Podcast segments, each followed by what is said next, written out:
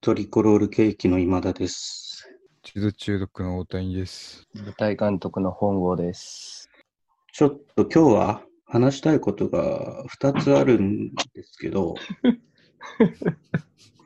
はい。まず、あの、1つ目が、あの、ズームでいろんな人と会うようになりましたよね。もともとの知り合いだけじゃなくて、知り合いの知り合いとかとも会う機会があったりするんですよ。中にはそのズームでしか会ったことない人もいるわけですよね。うん。で、今こういうふうにこう外出自粛が終わりつつあるときに、そのズームでしか会ってない人が例えば亡くなってしまったとき、初めて生で会うときはもう死んでるってことがあり得るんですよ。うん。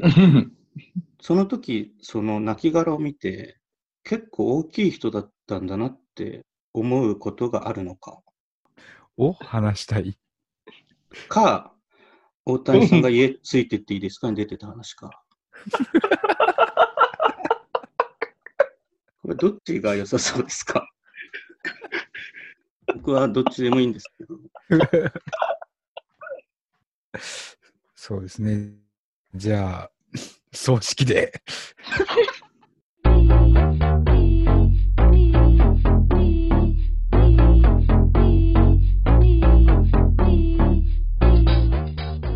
Murder. Oh tiny. No. Hawk Hawk. Curry. Radio.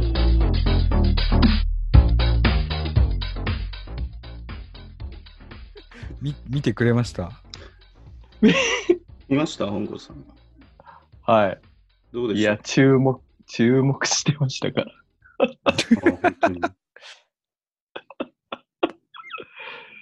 だってあの放送があってから、あのツイッターのフォロワーも相当増えたんですってね。今、2300人増えました。うん。おそれはおエールですよ、視聴者からの。そうだよ。その、たった1回の放送で消費するわけじゃなくてね、見守っていこうっていう、応援してくれてるんですかね。だと思いますよ。今後も注目したい人だなって思ったからフォローしたわけです そうだよ。うん、最終的には、お前、プロフェッショナルとかに出るんだもん。ああ、違う密着の仕方というか、そあるでしょうね、でも。う。ね。違う密着されても素材は同じなんですよね。また乃木ず、乃木園が出てくるってこと？そうです。や 焼きそば食わないだけ、腐った焼きそば食わないだけで。見応えあったからね。まず。思ったより長かったしな。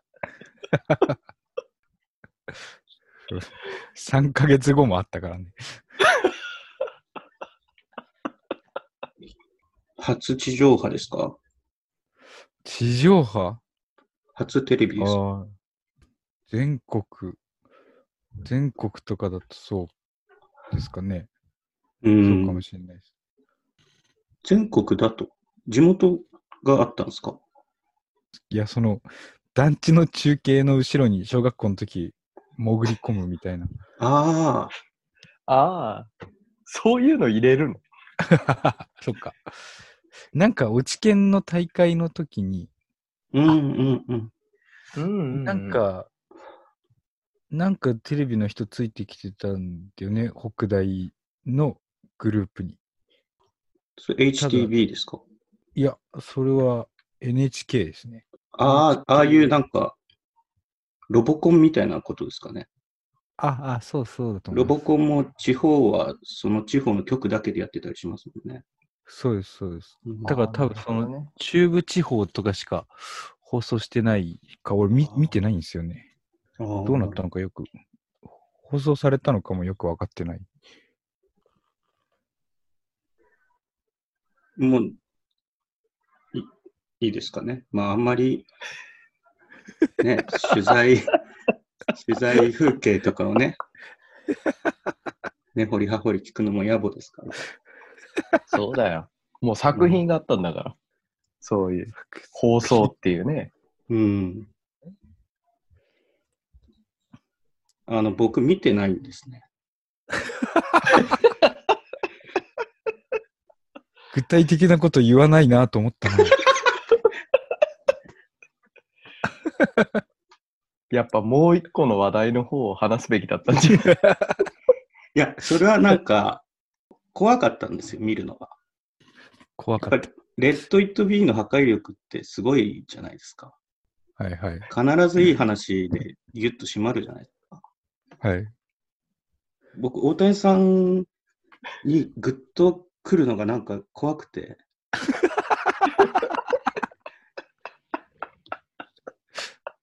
まあね。そうですね。ライバルですからね。ライバルという、まあそうだね。泣かされるのが怖いというか。この人は泣かしたくもあったのかって思うと、なんか今までみたいに喋れないような気がして。俺はあんま泣かす気はなかったんですけどね。あ、でも、そう、どうだったんですか？本郷さん。本郷さん。やっぱいい話にもなっていた。ああ、そうね。なんか、ところどころで真面目さが出るからさ、ああ、そうか。ちゃんと考えてやってるんだなと思って。やめろよ。やめろよ。あれはどうでした？大谷さんの可愛さっていうのはちゃんと出てました？だ全国です。転んでたんだよ。寝転んでたんだよ、あいつ。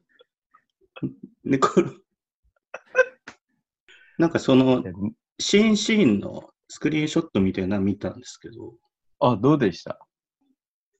こう、ズームとかやってても、本当のゴミのなんか貝塚みたいになってるとこは四角にしてあったんですね。あ、そうです。一応き気を使ってました。親しき中にもっていう感じで。でもその寝転んでたのをはい。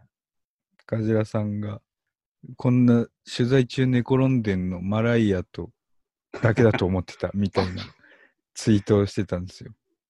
そしたらそれの引用リツイートで、はい。勘違いするな。ちゃんと取材を受けろっていう。キャラだから許されるという問題ではないっていうツイートされてます。それはありがたいですね。そういうのがあってこそですもんね。そうですね。僕もじゃあ TVer で見てみます。後追いでね。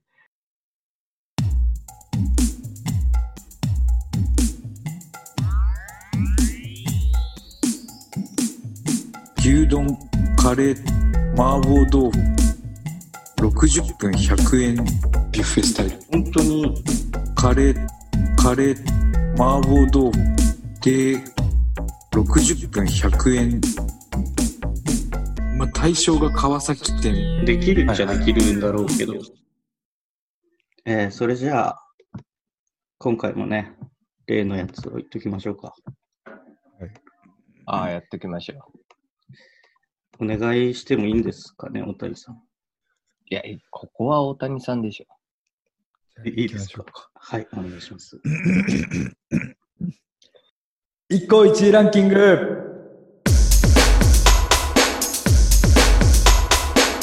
はい。恥ずかしいんだよ。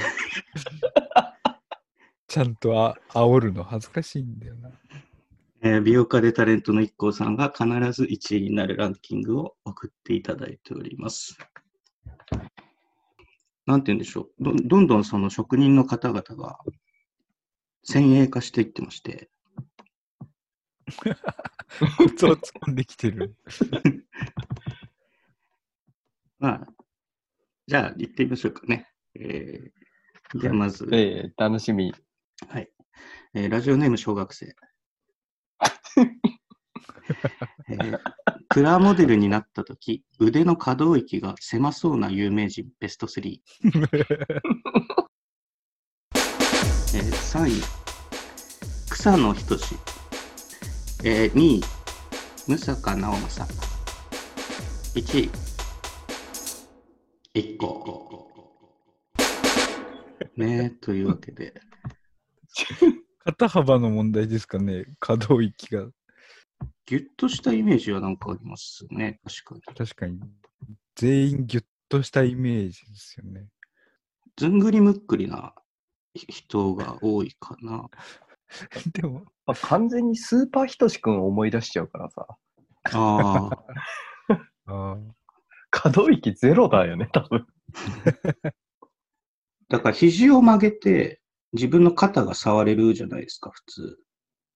あ、そうか、肘の関節もあるのか。そうそう。それが例えば全然動かなくて、肩まで届かないとか、そういうことじゃないかな。全員リアルでも肩までなんか届かなそうじゃないですか。そうですよね。草野さんとかは筋肉もすごい。邪魔して。うん。一 k さんはなんか逆にまっすぐ伸びない気がしますね。上がったまんま。こう、メイク道具とか、ずっとメイクしてる状態っぽく見えるから。着物でごまかしてるだけで、そう。実は。なんか野球肘みたいな感じで、メイク肘みたいになってそうだな。そんなもんですかね。えーでは続いて、ラジオネーム、静止バンク強盗。えー今日が地球最後の日と分かったら即座に全裸になりそうな芸能人ランキング。3位、ウエストランド井口。2位、生島博士。1、1個。井口さんは、まあ、キャラそのままというか、また騙されたのかな。なのかな。福島博士は全裸になりたいっていう気持ちを日々抑えながら生きてたっていうことなんですかね。そうかもね。なんか、なんかやけに手広いもんね、生島さんって。こう、本当の自分の衝動を別の仕事で抑えまくってる気がするよね。土曜日の朝に。うん。うん。生島企画室でしたっけ？事務所の経営にもね。ええあ、個人事務所なんですか？いや、結構大きいの。ええ生島博士さんと、なんかお兄さんか弟さんが社長かなんかで、はあ所属タレントもたくさんいるんですよね。あ、そうなってるんだ。パッと思い出せないけど、昔、結城まおみが業務提携で入ってましたね。懐かしいな、結城まおみ。え、そうなのよ。どこ大学でしたっけ？なんか、西だっけ？西女っていうイメージで売り出してたじゃないですか。西女でしたよね菜園というか。最初。大学はでも、その東大とか京大とか、そういうことではなかった気がする。ではなかったです。うん。首首都大学東京とかな感じだった気が。えっ、と、今回来てるの、以上のお二人となります。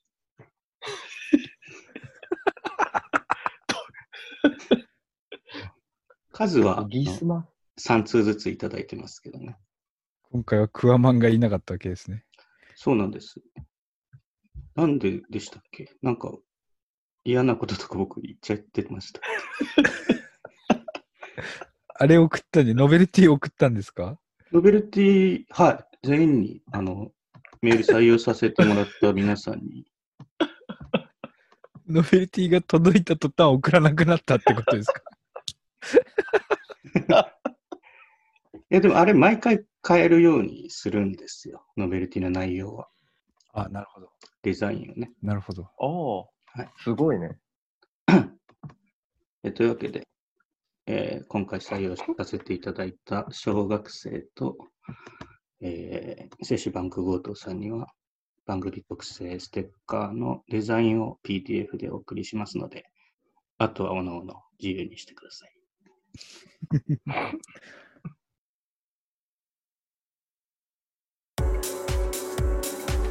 ホクホクカレーラジオではリスナーの皆様からのお便りをお待ちしております。Twitter のプロフィール欄、または Apple Podcast などのカレーラジオのページにあるお便りフォームよりお寄せください。ツイッターのハッシュタグは、ホクレラ。ひらがなでホク、カタカナでレラ。熱いツイート待っております。本当にもう一回だけ Twitter のハッシュタグ。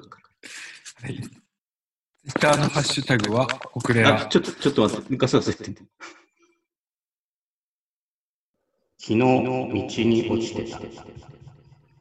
えー昨日道に落ちてたものと、それにまつわる考えを送っていただいております。えー小学生と精子バンク強盗のどっちから読もうかな。あ、それ、常連、常連すぎるよ。時々がないやつですよ。どっちが先かな。みんな、みんな職人はひ一文字目で読まれたって判断するんだから。あ、そっか。そ、そこのときめきを今奪ってしまいました。すすみません。ああ、死って言ったら、あ、俺だってなる。経験者はやっぱ違うな。ちょっと死と背の合間みたいに言えばいいですか？そうですね。えー そうですね。じゃあラジオネーム小学生。はい。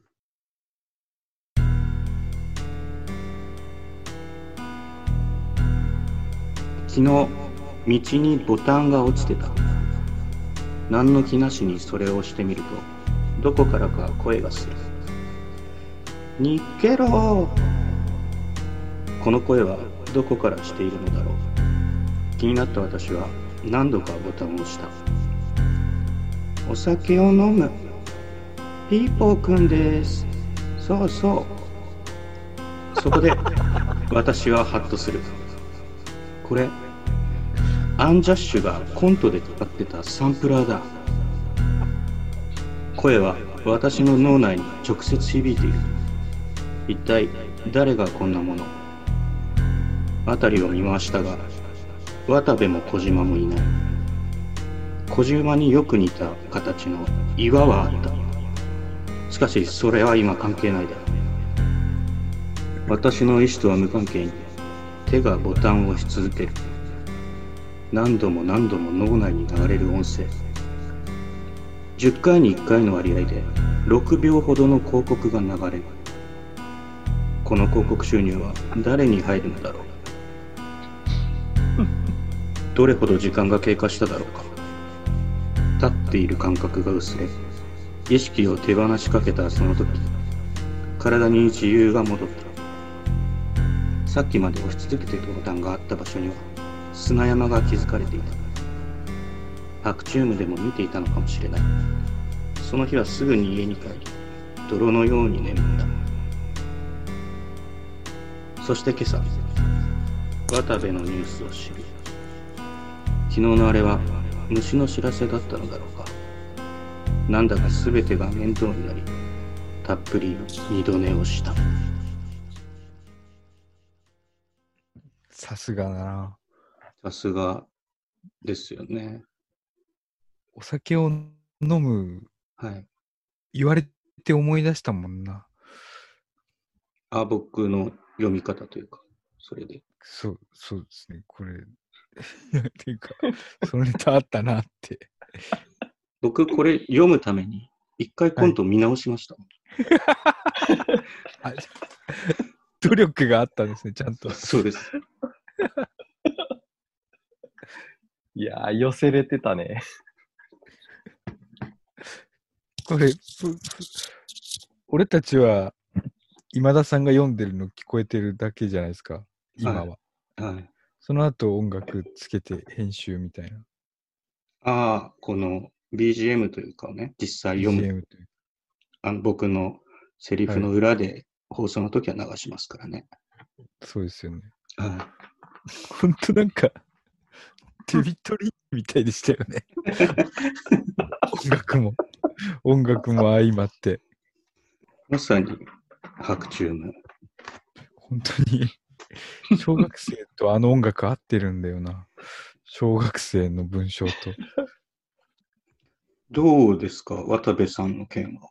かなり持ちきりみたいですけど。そうですね。うん。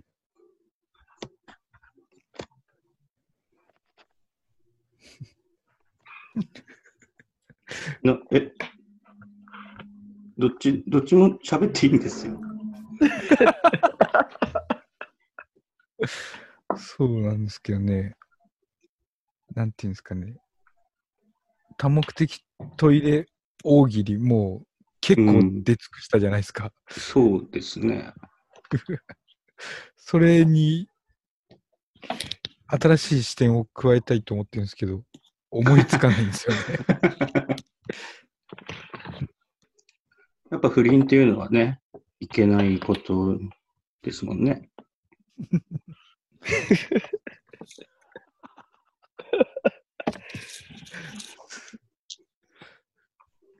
お二人はいかがですか？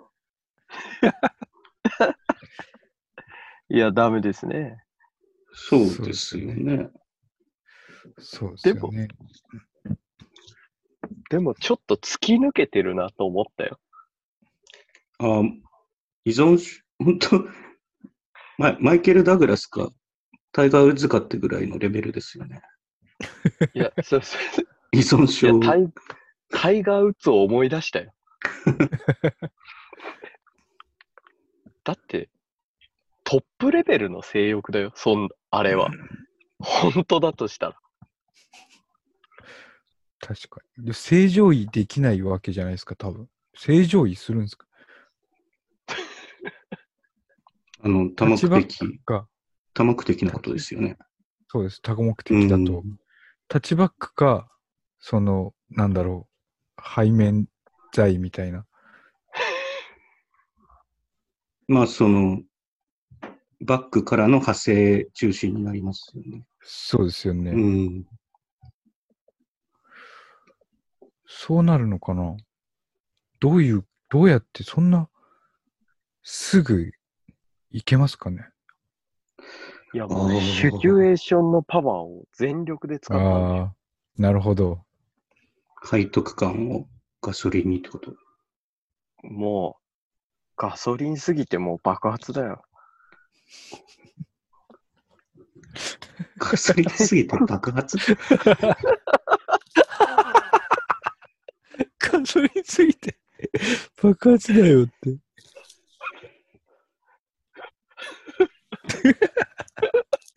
偽岡本太郎。表現合ってると思ったんだけどな。静止バンク強盗さんも行きますかね。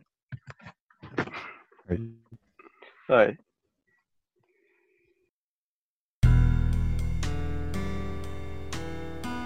昨日の晩のことですが、帰り道の途中、一冊の雑誌が落ちていました。それは、バディクールという、やんちゃなギャルの方々がたくさん掲載されたエロ本でした。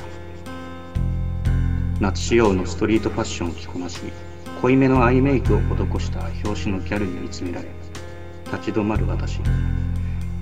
周囲を見回しても、辺りに人はいなかったので、10分もかからない素早い動作で雑誌を拾ってカバンに放り込み私はそのまま何もなかったかのように家路に着きます。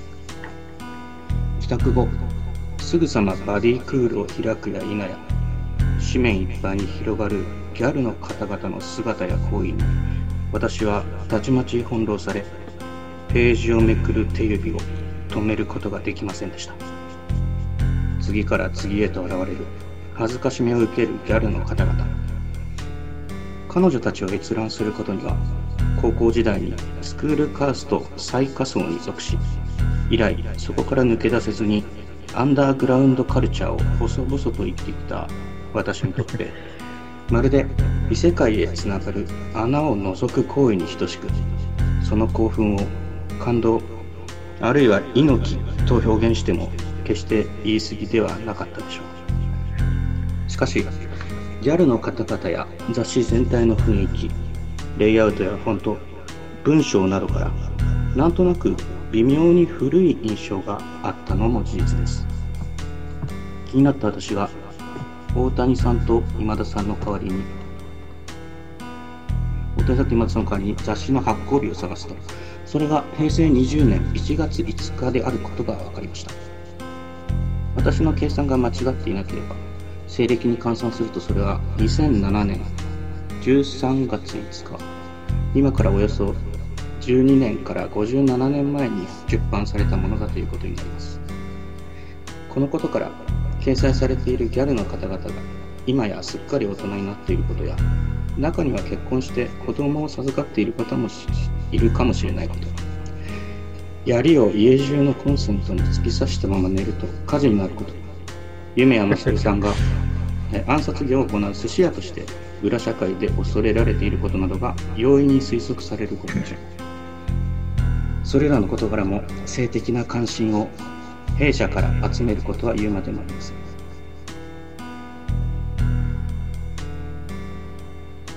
終わりです。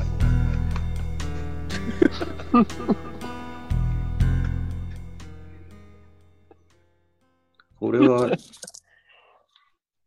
どう SF だったんですね。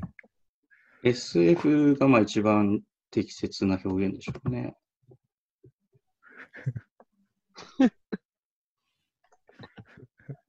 なんでしょう。どう、なんかアドバイスとかありますか？大谷さん。アドバイス？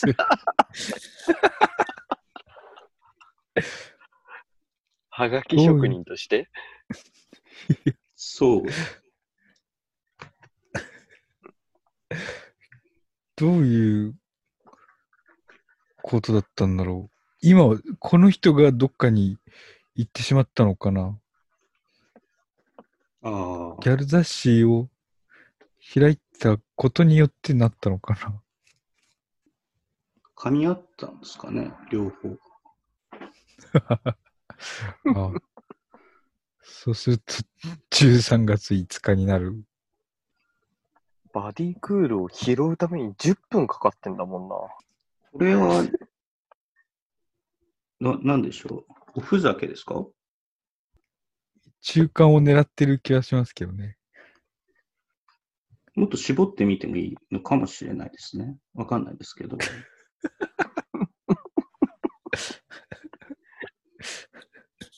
待って、届いたやつを添削するの？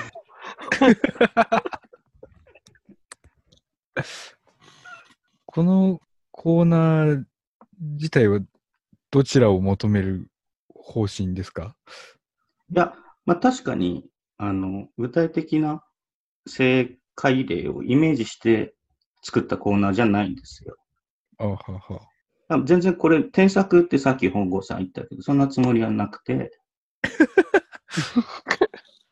ど、どっちかに振り切ってもいいかもしれないあっていう、なんか興味の方が強いですね。なるほど。なんかいろんな攻撃方法をあのお持ちになっていることがわかるからこそ、何かに絞ったときはどれぐらいまでいくんだろうっていう興味があありますああ、。なるほど。うん、なるほどね。で今回来ているのは以上2人ですね。採用された方には番組特製ステッカーのデザインを PDF でお送りしますので、お好きになさってください。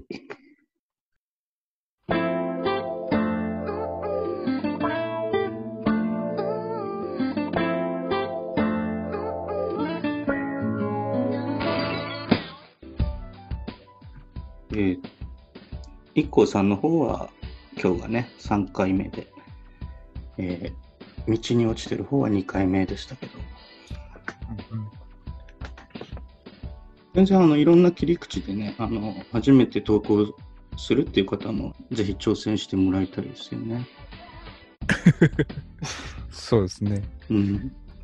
今のところ、うん。常連しかいないっていう状態になってますから、そうなんですよ。3回しかやってないのに。もう常連しか来ないバーみたいになっちゃった。あ、この人たち常連だなって思ったら、常連しかいないっていう。なんでもうやめたのっていうことだけでも送ってもらいたいですよね。何人かいたと思うんですけどね。なるほど。えー、そうですね。最初にあの家ついてっていいですかの話もしたんですけど、こはい。れも常連のチャブーさんからあ、チャブさん。質問をいただいてまして、はい。えーそのカピカピの焼きそばっていうのがあったんですかね。食べかけのまま放置したみたいなことですか、これって。食べかけのまま放置したやつそうです。ああ。どれぐらいが食べ頃ですかっていうご質問がいただいてますね。食べ頃で言うと、はい。いや、放置しないのが一番美味しいです。そうですよね。それは食べ頃っていうんだと、放置しないのが一番美味しいに決まってます。よかった。まあ多分、別の食べ物になるんじゃないですか。はあの、フルーツがドライフルーツみたいになると。あ ーそうですね。ドライフルーーツだってまあ、そりゃ最初が美味しいよっていう言い方はできますけど、もうすでにドライフルーツになっているので、ツ。だんだんこう、あんかけが必要になってくるんですよ。